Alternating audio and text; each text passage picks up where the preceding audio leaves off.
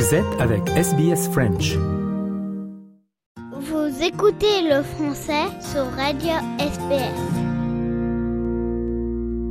Nous sommes donc le 29 octobre, c'est l'heure de notre rétrospective et aujourd'hui, euh, direction de l'année 1959, il y a 63 ans, paraissait, eh bien, pour la première fois, les aventures du Gaulois Astérix et de ses amis, un personnage créé par René Goscinny et Albert Uderzo qui, avec euh, ses compères Obélix et Idéfix, eh bien, est devenu le héros de très nombreux albums de bande dessinée, retour sur la naissance du succès d'Astérix et sur plus de 60 années de BD avec Léo Roussel et des archives de l'Institut national de l'audiovisuel et de France Télévisions. En 50 avant Jésus-Christ, toute la Gaule est occupée par les Romains. Toute Non. Quelque part en Armorique, un petit village résiste à l'envahisseur, un petit village entouré de camps retranchés romains un petit village gaulois qui résiste éternellement à l'envahisseur romain. Voilà comment est introduit chaque album des aventures d'Astérix depuis sa création. Il y a 63 ans, dans le magazine Pilote en France, paraissaient les premières planches représentant le personnage du gaulois moustachu Astérix et son meilleur ami euh, Obélix, toujours accompagné de son chien Idéfix d'irréductibles gaulois qui résistent en l'an 50 avant Jésus-Christ à l'invasion romaine, le tout grâce à une arme secrète, la potion magique un breuvage qui confère aux villageois une force redoutable, une idée de bande dessinée sortie tout droit de la tête d'un des scénaristes français les plus célèbres de l'histoire, René Goscinny, à qui l'on doit également les personnages du cow-boy Lucky Luke, du petit Nicolas, Good et bien d'autres. En 1999, voici comment euh, Albert Uderzo, celui qui a été chargé de dessiner Astérix et ses amis, racontait la création de ces personnages gaulois sur France 3. C'est Romain.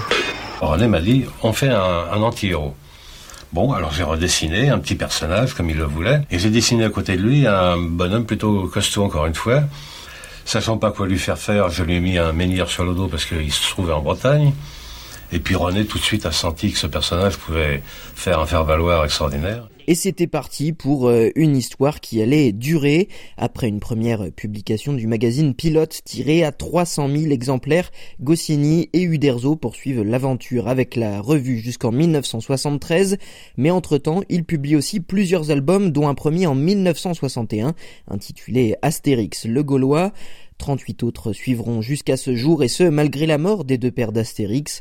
Goscinny s'est éteint en 1977, Uderzo a ensuite pris seul le relais, restant dessinateur et prenant également le rôle du scénariste avant de laisser cette fonction à Jean-Yves Ferry en 2011, puis de laisser également le dessin à Didier Conrad en 2013. Albert Uderzo s'est lui finalement éteint en 2020, mais malgré la mort des deux créateurs, les aventures d'Astérix n'ont pas disparu pour autant, puisque les albums continuent de sortir aujourd'hui. Le dernier en date, c'est Astérix et le Griffon, paru en 2021. L'an dernier, le scénariste Jean-Yves Ferry s'était confié à l'Alliance française de Sydney au moment de la sortie de cet album. Il était revenu sur SBS sur un héritage pas si simple du rôle de scénariste d'un monument de la bande dessinée française qui est Astérix.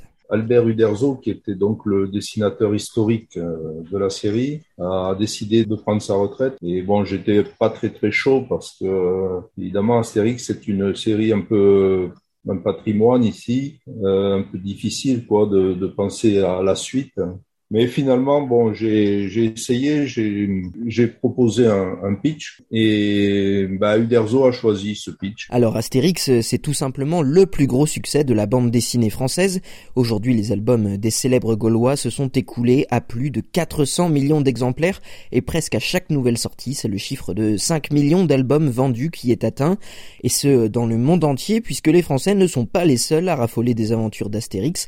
Des versions existent en effet dans plus de 100 langues. C'est un record qui fait de la création de Goscinny et Uderzo la BD la plus traduite dans le monde. De nombreuses traductions qui témoignent d'un succès commercial important auquel s'est rapidement ajouté celui acquis dans les salles de cinéma.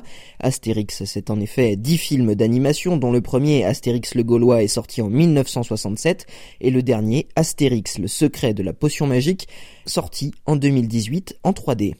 Les Gaulois ont aussi été bien souvent interprétés par de véritables acteurs sur grand écran lors de plusieurs adaptations plus ou moins réussies, mais dont certaines sont tout de même devenues cultes.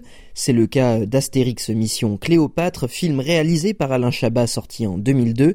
On y suit les protagonistes, Astérix et Obélix, interprétés euh, respectivement par Christian Clavier et Gérard Depardieu, en Égypte, alors qu'ils doivent venir en aide à un architecte un peu maladroit, numéro bis, qui doit construire un palais commandé par la reine Cléopâtre en un temps record.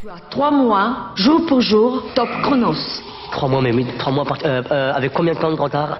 20 ans après, certaines répliques restent indémodables et depuis 2002, d'autres films ont bien tenté de trouver la même potion magique pour garantir leur succès.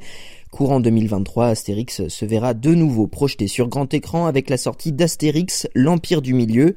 Le scénario sera cette fois signé Guillaume Canet et le film devrait accueillir un certain nombre d'invités exceptionnels.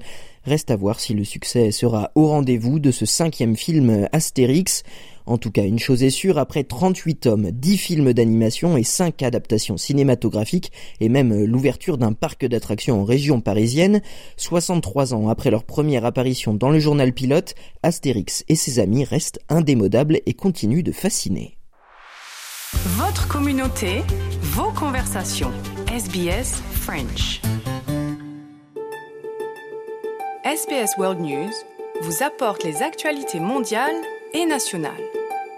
Écoutez les dernières nouvelles à la radio du lundi au vendredi à 18h et regardez notre journal télévisé sur SBS tous les jours à 18h30.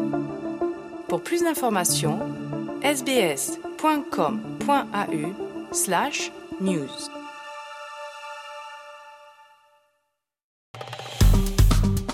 Aimez, partagez, commentez. Suivez-nous sur facebook.com slash sbsfrench.